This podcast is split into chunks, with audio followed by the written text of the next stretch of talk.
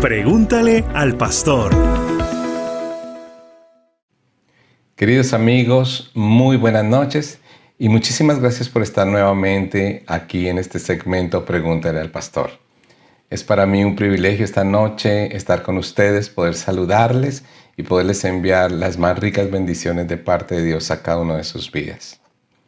La pregunta que tenemos esta noche no es una pregunta que nos envió alguien o que llegó a través de alguna persona por nuestras diferentes redes sociales, sino es una pregunta que me han hecho varias personas dentro de la comunidad, aquí en la ciudad, en la iglesia y en otros lugares. Y la pregunta es muy interesante porque dice así, como iglesia cristiana, ¿de qué manera debemos recibir al nuevo gobierno del presidente Joe Biden?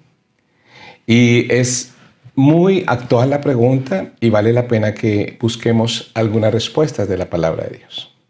Como es sabido de todos, hace una semana exactamente se posesionó el nuevo presidente de los Estados Unidos, el señor Joe Biden. Creo personalmente que las circunstancias alrededor del proceso electoral y democrático no fueron las más óptimas como han sido en años anteriores. Actos de violencia, disputas nacionales, denuncias ante las cortes, peleas entre personas, una profunda división en la nación y el azote de la pandemia opacaron lo que debía de ser una fiesta de la democracia y los derechos civiles. En medio de todo esto, la iglesia, como nunca antes creo, o en los últimos periodos presidenciales, se levantó en oración, en búsqueda de Dios, en ayuno y en intercesión. Y esa fue una actitud correcta, esa fue una actitud muy buena que la iglesia tomó durante este periodo de elecciones. Creo yo, respondiendo a esta pregunta, que esa es la actitud que debe mantener la iglesia y es la actitud con que debemos recibir al nuevo gobierno, porque serán próximos, los próximos cuatro años en los cuales este gobierno estará llevando los destinos de la nación.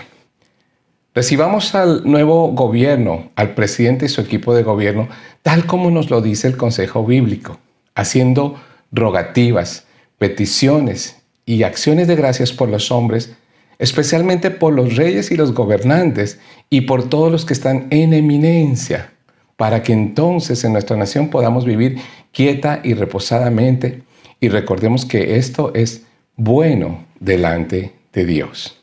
También nos aconseja la Escritura que nos sometamos a las autoridades superiores, porque no hay autoridad sino de parte de Dios y las que hay, las que hay hoy en día, por Dios han sido establecidas. Así que hay consejos que no van a cambiar independientemente del gobierno que nos toque, independientemente del presidente que nos toque.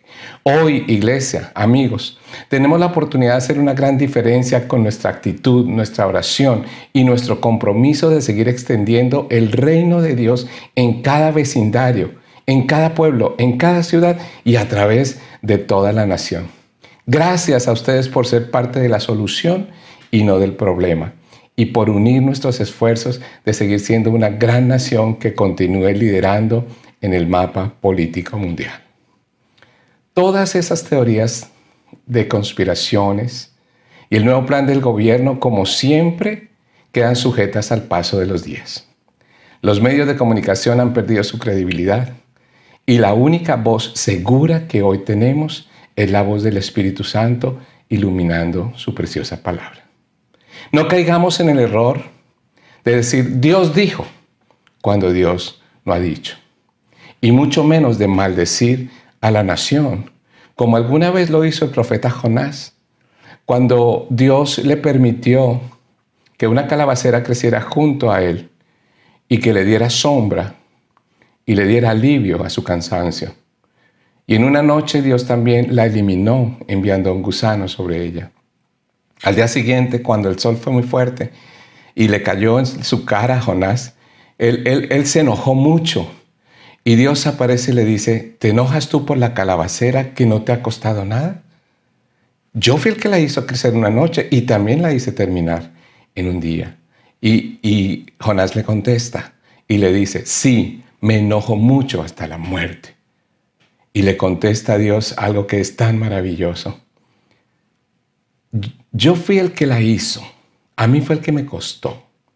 Y no tendré yo piedad de Nínive, aquella gran ciudad donde hay más de 120 mil personas que no saben distinguir, discernir entre su mano derecha y su mano izquierda y muchos animales. Con esto quiso decir Dios, a mí me ha costado la nación de Estados Unidos. Desde sus fundamentos yo he estado ahí. Desde la primera congregación que levantó mi nombre, desde los primeros peregrinos. Ahí he estado yo, enviando y levantando hombres, misioneros, predicadores, pastores, profetas, evangelistas, enviando a las naciones multitud de misioneros para que mi Hijo Jesucristo sea conocido. ¿Maldecirás tú lo que yo he hecho?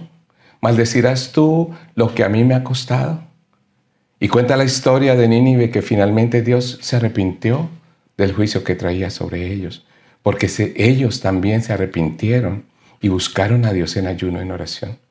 ¿No será que nuestro nuevo gobierno y los nuevos gobernantes también pueden llegar a caer bajo ese poder de Dios y arrepentirse de sus malos caminos y tener la oportunidad de salvación? Ya que la voluntad de Dios es que todos los hombres sean salvos. Así que es una gran oportunidad para la iglesia. Si en los años anteriores que podíamos predicar libremente, que podíamos hacer muchas cosas, no lo hicimos, ahora que sea el tiempo para hacerlo.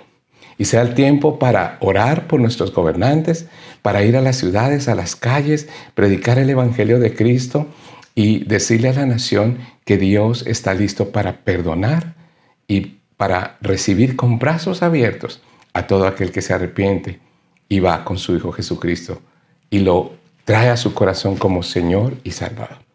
Así que, amada iglesia, amados amigos, es una gran oportunidad para nosotros. Oremos para que Dios traiga sabiduría a los gobernantes, porque su palabra también nos enseña que cuando el gobernante es entendido, se mantiene el orden. Así que es un tiempo maravilloso, un tiempo especial, un tiempo en el cual podemos avanzar en muchas cosas y un tiempo en el cual Dios usará a hombres y mujeres de fe como tú y yo. Dios bendiga América y hasta una próxima oportunidad. Esto es Pregúntale al Pastor. Envíanos tus preguntas vía WhatsApp al más 1-682-551-8358.